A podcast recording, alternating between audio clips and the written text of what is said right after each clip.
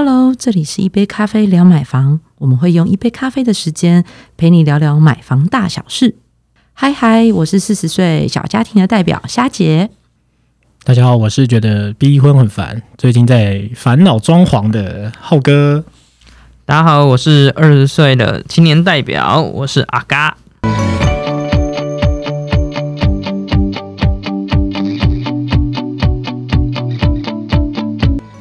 浩哥，你在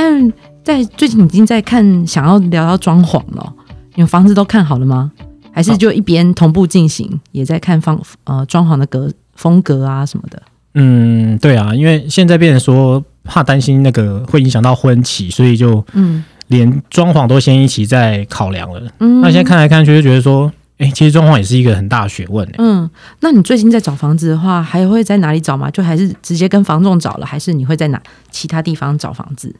因为你还没选定嘛，对不对？对啊，对啊，对啊，对啊。嗯现在就变成说，可能会还是会用站上那个网络的方式去找一些房子。那嗯也是有朋友推荐的房仲，对，嗯但是好像目前其实还没有一个非常笃定的 想法这样子。嗯对，然后这过程中其实就会发现有些物件很特别，就是有些房仲他会带我们去看，说就是很多他他会说很多客人来看过，然后它是一个虽然说看起来看起来普普的一个素屋，没有任何东西，嗯然后有看到另外一种，就是我们一进去就觉得哇气那个感觉气场不一样，就是好像是一个新的一个一个氛围，然后它装潢的很漂亮，然后其中我们有看到那种北欧风有没有？嗯，对，就非常的美这样子。然后房，然后房东就说：“哎、这就是那种啊，一卡皮箱，你直接住进来就好，我们都帮你塞好了这样子。嗯对，哦，哎，这次其实呃，就是我们站上啊，乐屋网站上，我其实还蛮常看到大家会写到说什么一卡皮箱入住啦，或者是美妆屋入住。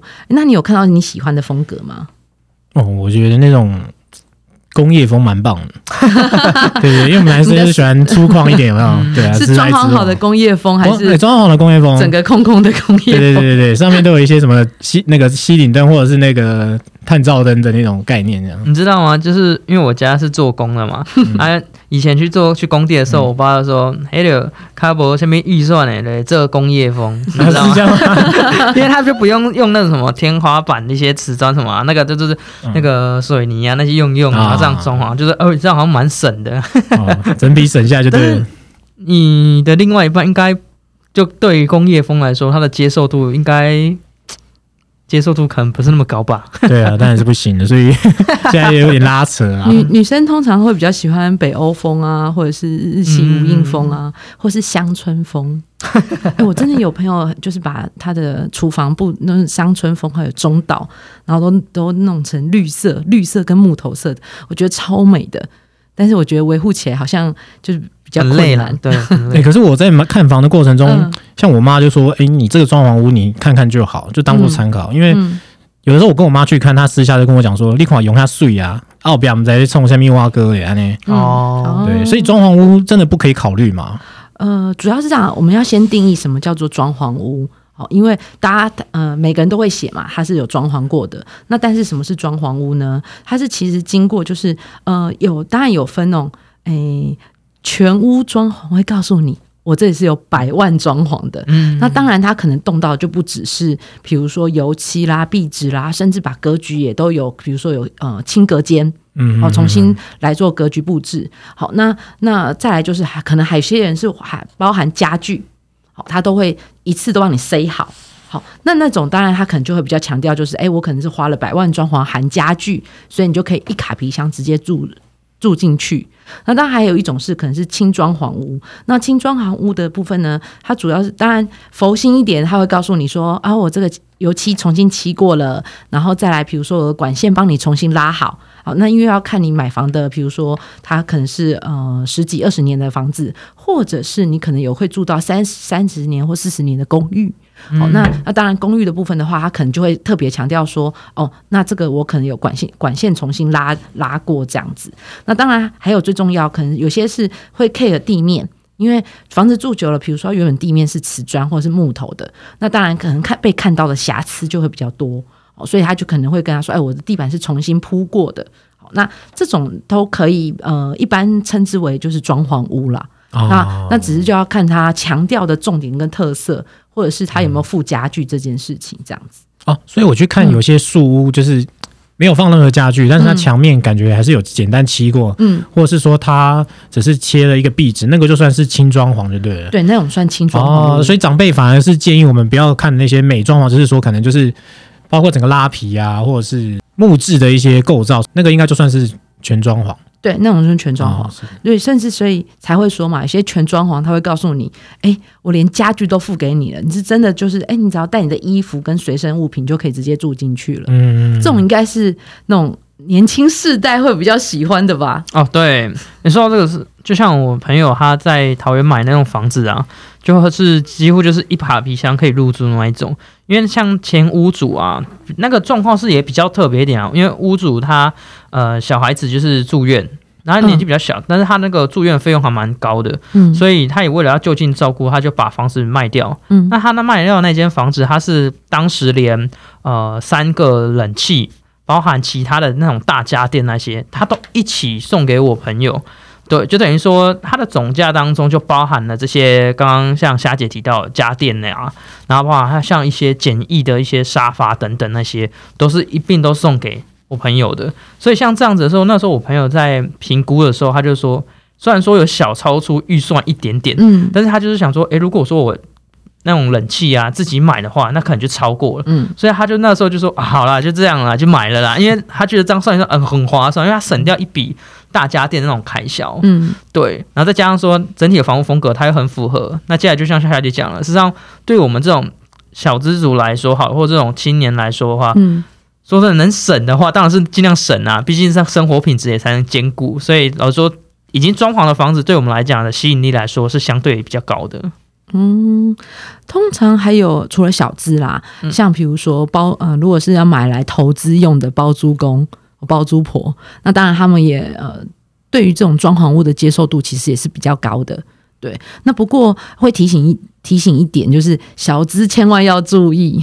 因为 应该这样讲，虽然说一卡皮箱住进去非常方便，那不过在呃银行在在跟在算那个呃，不论是呃贷款陈述的这个部分，哦嗯它其实是不会把那个装潢的价格算进去的。啊，没有算进去啊，没有算进去，没有算进去，所以他就会他你会发现说，哎，那为什么我的开呃就是跟屋主谈定的开价，或者是你们最后谈妥的价格，跟银行实际来跟你谈就是呃房屋建价的时候，会差距这么大？本来你可能会觉得说，哎，那这样子哦，那我可能可以贷到，比如说八七成八成，但是最后银行可能会告诉你说，哎，这个没有哦，因为我只能贷给你，比如说折合你跟屋主谈下来，可能只有贷到六成。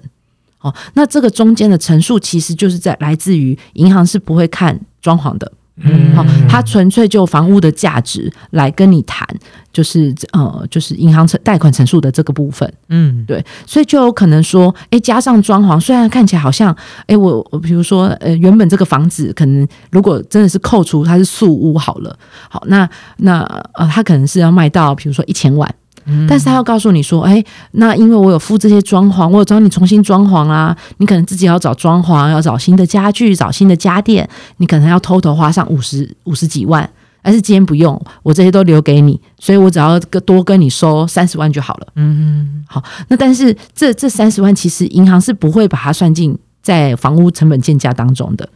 对，嗯所以就变成是说，你那你贷款，你就因为一般人贷款都会用，哎，我买到就是我谈妥的价格，然后再去乘上七到八成嘛，对不对？嗯那所以剩下的二到三成是自备款，但这时候其实就会打折了，嗯对，因为银行其实是不会把装潢考虑进去的。嗯，那再来，其实还会有个风险啊，因为虽然他跟你说，呃，比如说我的管线重拉，但是这其实是除非你呃，他允许你你在还就是还没签约交屋前就找水电来测试，但通常一般的屋主是不会答应的。好、嗯通常你要找，比如说你可能真的是要到走到交屋那一段。才能找，比如说，呃，验屋公司或是水电来重新检查相关管线设备。所以，至于他所谓的加价里面包含管线重拉，哦，那到底是不是真或假？那当然也有可能，有些如果真是良心的啦，他可能会说：“哎，我我出示我的，比如呃，我找水电行重新拉拉管线的相关收据证明。”好，那当然它可能可信度就高一些。那但是如果它没有出示相关证明的话，那其实你很难知道说，呃，它的管线重拉到底是真的是假的。嗯嗯，好，那再来就是因为房子重新装潢过了，所以原本比如说可能有房呃墙壁可能有渗水漏水，或是会有龟裂的这些呃问题，它其实都被遮盖住了。好，因为壁纸一贴就看不到了。嗯好，或者是重新粉刷，有一些瑕疵的部分可能会被遮盖。好，那那这个就是你在于一开始看美美的，大家都会哇，好美哦，好梦幻哦，那我就住进去，这样就很省事啊。因为通常如果你要等装潢，或是等家具陆续到货，呃，一般来说快大概是一个月，那就要看你的装潢动到的程度。比如说，如果你还有一些克制化的，比如橱柜、嗯衣柜要重新设计，然后弄进去，可能至少也到一到两个月起跳。好，那当然已经装潢好，甚至家具都到位的，可以让你直接做进驻，这是交屋就可以入住，这是最方便的事情。嗯好，那那有些人可能会为了省时间，那其实就忘会忘记说，诶，那他不确定到底，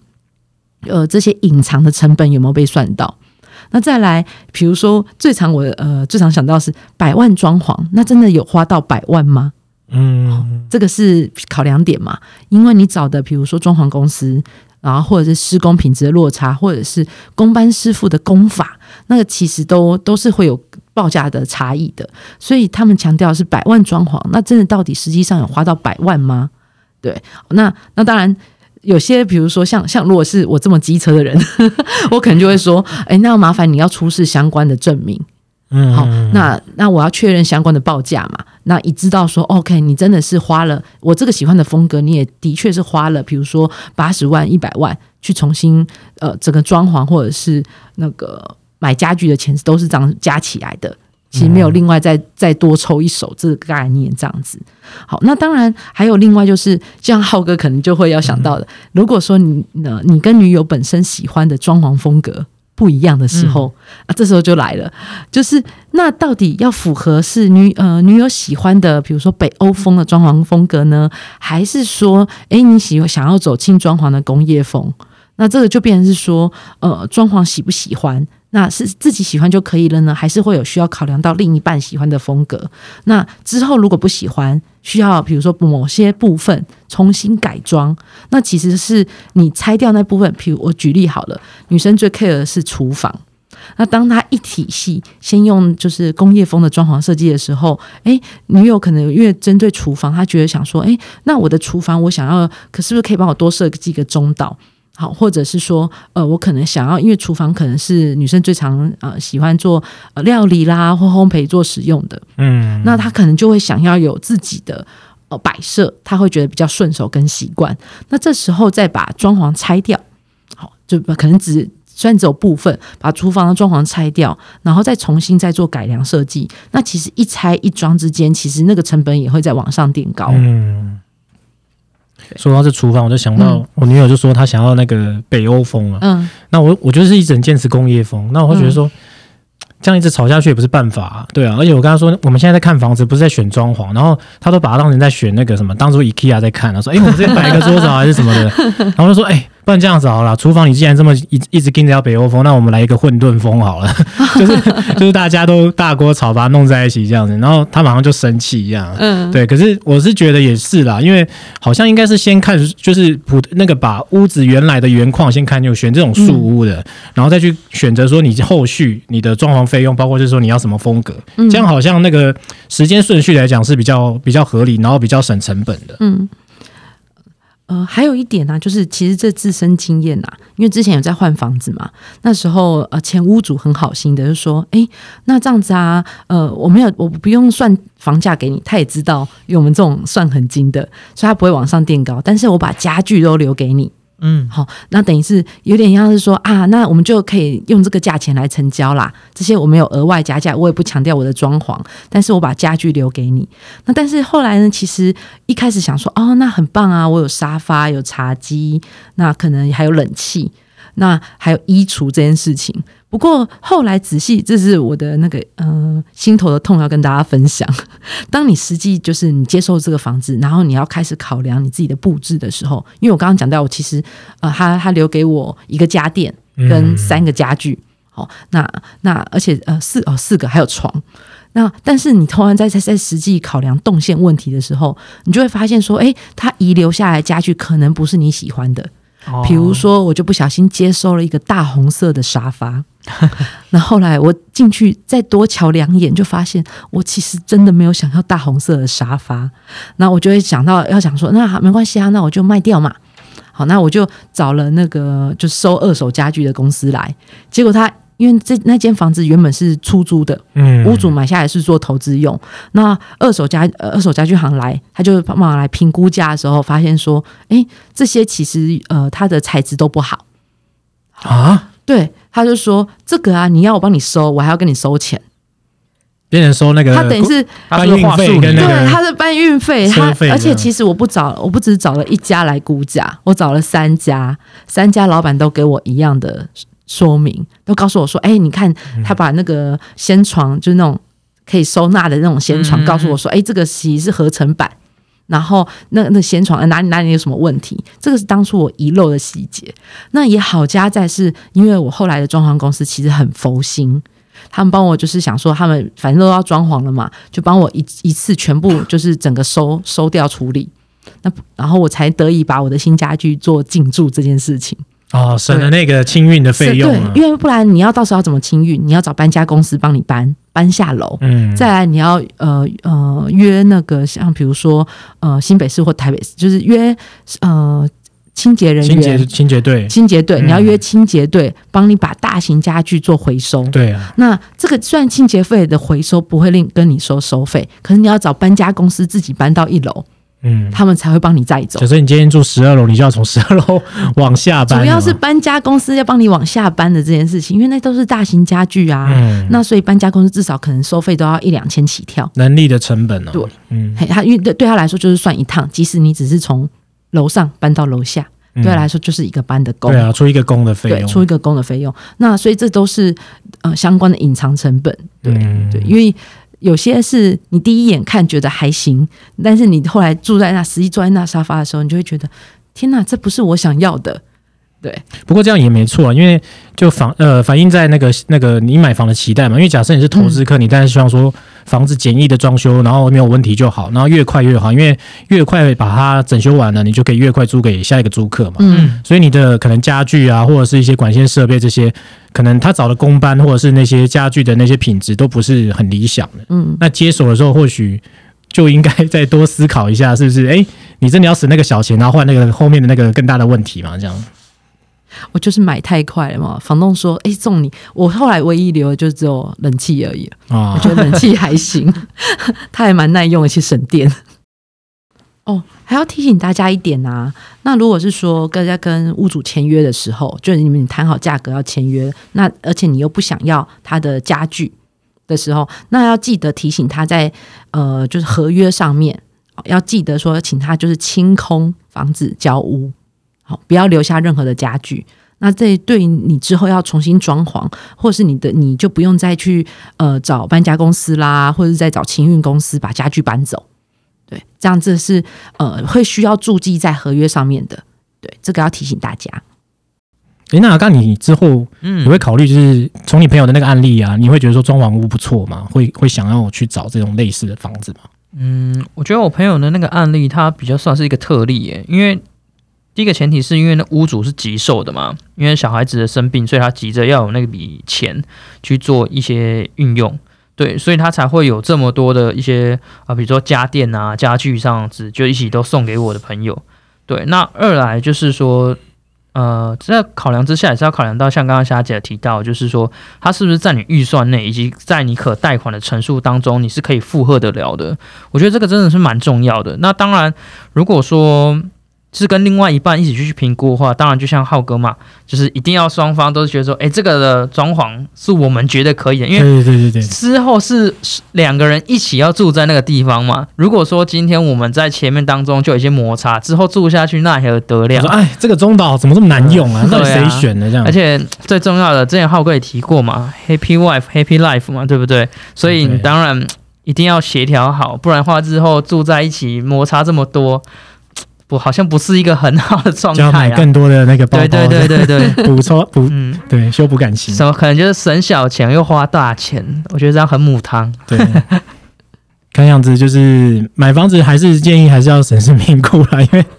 对要充分沟通，对，跟另外一半的那个步调啊。好啊，那总结一下我们今天的讨论的重点哦。那其实市面上很多物件啊，那可能有一部分是属于装潢屋。那装潢屋可以买吗？那还是要回到你的个人需求。首先就是，如果你其实是一个短期住居住的一个计划，你可能五到十年要暂时居住，可能异地工作，或者是你将来有可能呃买小换大这件事情，那或许你可以考虑装潢屋，因为可以为你省下那个呃装潢的费用，还有家具的费用。那如果说你其实是有投资的需求啊，那可能买一个装潢屋，它地点地点又不错，你你用装潢屋的方式去购买，你可以省下你另外再去装修的呃购买家具的成本。不过以长期来讲啊，如果是处于自住的话呢，还是建议你说在看房的时候是选择那种素屋，也就是说，可能一进房一进屋内呢，你可以看到屋屋子的状况。那状况的说法其实就是像是屋子结构啊、格局啊这些。那也是希望说你找这些书屋，也不要找那种可能是经过本身格局已经经过呃异动的，比如说可能增加一个卫浴啊，或者是呃什么阳台外推梁柱打掉这种，就是希望是原本的屋子的内容这样子。那再看，那其实买买这种装潢，呃，看这种书屋还有好处是说，它可以为你省下将来那个可能包括装潢的成本，还有省下验屋的成本，对，然后你可以直接在屋内看到房屋的瑕疵，对，那这些都可以有助于你对于这间房子的评估。对，那其实反而用这样的角度去看自住买房看屋这件事情，是会更有弹性、更更符合你的需求的。好，那呃，今天的谈话谈话内容，希望你也会喜欢哦。那如果你还有相关买房的一些小小问题，或者是说你对于我们这一次的节目有一些不同的看法，那也欢迎到乐屋粉丝团呃留言，然后或者是说呃直接寄信到乐屋的信箱。对，那喜欢我们这一集的话呢，也请分享给你朋友，然后五星推爆。好，然后告诉大家，其实买房也是一个很很有趣的一件事哦。好，那谢谢大家今天的收听哦。好，我们下周聊喽，拜拜拜拜。